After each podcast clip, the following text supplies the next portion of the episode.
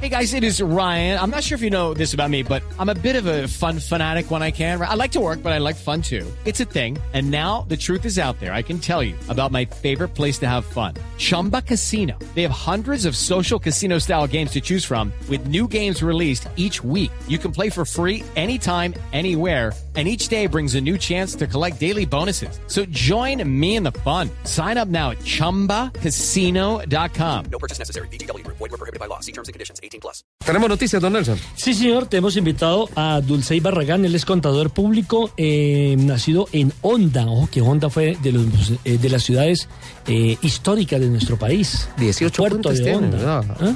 18 puentes son los que tiene. Sí, Dulce. Dul- Dulcey, bienvenidos. 22 puentes. 22 puentes tiene el municipio de Honda. 22 puentes, tiene más puentes ya que Colombia, puentes festivos. bueno, Sí. Dulcey, usted es especialista en gerencia en gobierno y gestión pública. Entiendo que tiene una propuesta de movilidad y cultura ciudadana, porque aquí todo el mundo criticamos, hablamos, pero de pronto no ofrecemos tantas soluciones. ¿Qué es lo que usted quiere hoy? Pero esa, Eh, esa propuesta aplicada a dónde? ¿Nacional o en nichos como Bogotá, como En la ciudad de Bogotá. En Bogotá. Sí, señor, en la ¿De ciudad qué de se trata la propuesta? Soy un convencido que el sistema masivo de transporte de Transmilenio Ajá. en los años 2000 fue un éxito. Pero ahorita, al 2019, ese sistema fracasó. Entonces, eh, le apostamos a que la movilidad en la ciudad, eh, un sábado es un trancón. Se gasta uno fácilmente una hora de un trayecto a otro que podría ser 15 minutos. Entonces, eh, es importante y cuando yo recorro la calle, muchos ciudadanos están de acuerdo de la posibilidad de que el pico y placa llegue eh, un sábado o un domingo, porque la congestión en la ciudad de Bogotá es difícil, compleja. Entonces yo le apuesto, uno, eh, la posibilidad de que exista un pico placa para los fines de semana para los vehículos particulares y por qué no a los, al, ta- al taxi o al transporte público. Pues para que el tema de movilidad como fin de semana, pues las familias puedan descansar y pueda salir a hacer sus compras, pero mesurado en el tema de movilidad. Soy un convencido que Bogotá se merece metro y metro y más metro. Mi Bueno, esta semana ya se dio un paso importante en, eh, desde el punto de vista administrativo. En el tema. Vamos a tener en próximas emisiones a, Al doctor Gómez. al doc- el gerente de Metro Bogotá. de ¿no? Metro Bogotá, sí. Ah, entre otras cosas, no sabía que era hincha de este programa. Qué bueno, qué bueno. Qué chévere. Eh, yo creo que los candidatos a la alcaldía no les han contado a la ciudad que si le apuestan a un metro aéreo, la, el ancho de la Caracas es entre 45 y 48 metros.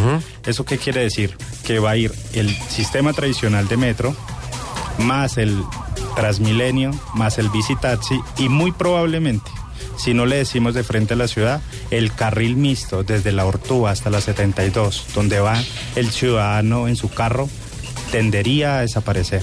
Entonces la invitación es que eh, la Secretaría de Movilidad sea claro con la ciudadanía que con esos 45 y 48 metros de ancho que tiene la Caracas, ¿qué va a pasar con el sistema mixto, con el carro particular y con obviamente con el todo el comercio que hay desde la Ortúa hasta la 72? Lo que pasa es que una macroobra de, de esas magnitudes obliga a la transformación de ciertos sectores de, de la ciudad. Yo pienso que ya está bien el tema de la discusión de que si es elevado, que si es subterráneo, que ya está bien. Los bogotanos merecemos un metro y si finalmente la decisión es hacerlo elevado o, o subterráneo, lo que sea, ya no más políticos en torno a ese tema porque aparecieron especialistas de especialistas contra especialistas y recontra especialistas en el tema de que si sale un alcalde a decir que es subterráneo, entonces sale todos los demás a decir que no, que es elevado y entonces ahora que sale que es elevado, no, entonces que no, que es subterráneo. A mí solamente de la práctica me preocupa mucho Volgo.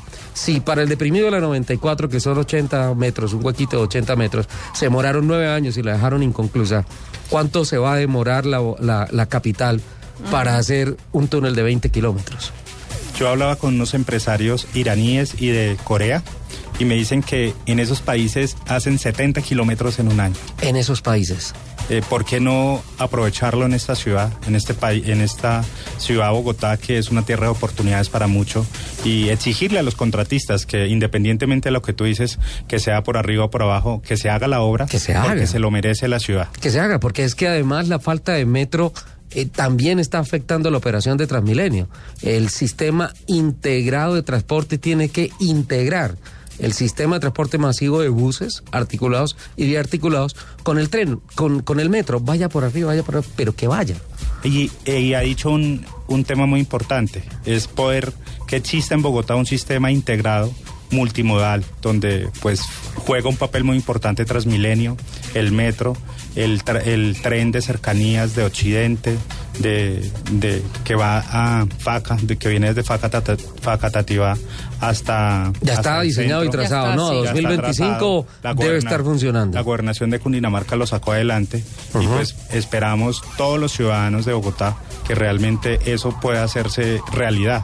Porque a veces hacemos discusiones, pero realmente el ciudadano de pie lo que quiere es que existan las obras y se consoliden y que no nos vaya a pasar como lo de la 26 y como muchos contratos en el país, que el, su proceso de ejecución es muy difícil. Pero es un tema administrativo, no Así técnico. es. Bueno, Por yo- eso Es una complejidad administrativa, no técnica, ¿no? Yo, yo sí tengo una pregunta respecto al- a la propuesta del Váyase placa. preparándose porque en esos temas Lupi es implacable. Así Yo es. tengo, yo tengo una, pre- una pregunta, me surge. Ya lo asustó. No, no, no. Me surge sí una, una inquietud respecto al tema del pico y placa, porque sí, nuestra, nuestra ciudad es muy congestionada los fines de semana, porque pues obviamente todo el mundo aprovecha para salir a hacer sus vueltas. Eh, pero también hay que verlo del lado de los dueños de los carros, ¿no? Es decir, yo como, como dueña de un carro no lo puedo usar tantas veces al mes. Pero el impuesto sí me llega completo. Total. Sugieres prorratear el impuesto versus... Pero es que sería, ser. es que sería lo más justo. Pero Yo ningún colaboro- abogado, pero ningún ¿no? Porque es abogado que- tanto yo especialista que colaboro, yo tenemos ha colaboro demandado con la, Es que yo colaboro fácil- con la ciudad, la colaboro ciudad con la movilidad. que me de- colabore. La ciudad me exacto, pero, colabore, ¿no? pero yo sí tengo mi propiedad que no puedo usar Y si tengo que pagar y impuestos. si tengo que pagar el impuesto completo. completos, ¿no? Tenemos una, una mujer en esta mesa muy brillante y yo creo que... No le diga eso porque quién se la aguanta. Pero esa es la preocupación del ciudadano de pie, ¿sí? Que no está conforme y pues obviamente llevaremos su propuesta que de verdad que sí, que es muy importante para la movilidad y para el ciudadano de pie que tiene su vehículo al Consejo de Bogotá y habrá ese espacio de participación, de debate, que realmente muchos ciudadanos no están de acuerdo que eh, no usan los 365 días del año el vehículo por el tema de pico y placa, y pero esto es que todos los ciudadanos giremos como en torno a ello, eh, seamos conscientes que la movilidad en la ciudad fracasó y es muy difícil las distancias. Por eso las plataformas tecnológicas abusan de, de los costos altos ah, en el tema de movilidad. A mí me gustaría que un día el Consejo de Bogotá no discutiera el tema del pico y placa, sino que se sentara de verdad a establecer unas políticas en las cuales prohíba el parqueo en las vías. Claro. obligue al transporte público a no parquear en las vías principales a recoger o dejar pasajeros. Obligue a todas las empresas de distribución de suministros, alimentos noches. perecederos o no, que lo hagan entre las 10, 10 y media de la noche y las 4 de la mañana. En que obliguen a que los taxistas no se parqueen alrededor de los centros comerciales y armen unos trancones de la Madonna. No, pero el primer, el primer error aquí es de los centros comerciales que no establecen una zona de parqueo para los taxistas. Entonces se aprovechan las vías que ya están y sobre esas vías montan el centro comercial. sería- Acaban de inaugurar el Edén. Sería En la sí, sí, sí. Y el trancón este fin de semana Monumental. porque todo el mundo quiere ir a conocerlo. Además porque enfrente está el otro centro comercial y entonces el Entonces, trancón en norte el sur y cuello todo de botella. Pero, pero sí sería muy bueno que un día el Consejo de Bogotá dijera, no, es que lo fácil que es, vamos a caer el trancón, pues listo, guardemos todos los carros. Ah, pero los impuestos sí cobrémoslos. Todos. Sí, ¿no claro, cierto? completicos. Y, no resulta reforman que- la malla vial. Sí, no, y entonces nuevas vías, no, no hay nuevas vías porque ¿para qué? Es que yo siempre ¿Sí? me he preguntado si ustedes saben que es, que es un tema que yo siempre he estado ahí como puyando, porque nosotros sí pagamos nuestros impuestos completos, sí pagamos la sobretasa de la gasolina, que tenemos la, la gasolina más cara de Latinoamérica, además la peor. ¿Y dónde está esa plata? Porque nuestra malla vial está hecha Un desastre. un desastre. No se construyen nuevas vías, no se arreglan las que están, no se invierte en tener un transporte público decente Mira, que de verdad yo- supla las necesidades yo- de la capital. Yo Por eso es muy importante que en las entidades públicas se pongan a dirigir esas entidades personas idóneas y técnicas y no cumplir eh, cuotas burocráticas que tradicionalmente se viven en Bogotá y en todo el país. Mire, yo voy a proponer un tema para que me tengan en cuenta para la alcaldía. No, De San no, no, Gil. te daño, No, de la de San Gil, Gil. de la San de- Gil, de No, San Gil. Gil es caótico en el, en el centro de la ciudad porque es- como es tan turística y además eh, le quitaron el espacio a los carros y pusieron unos andenes grandísimos.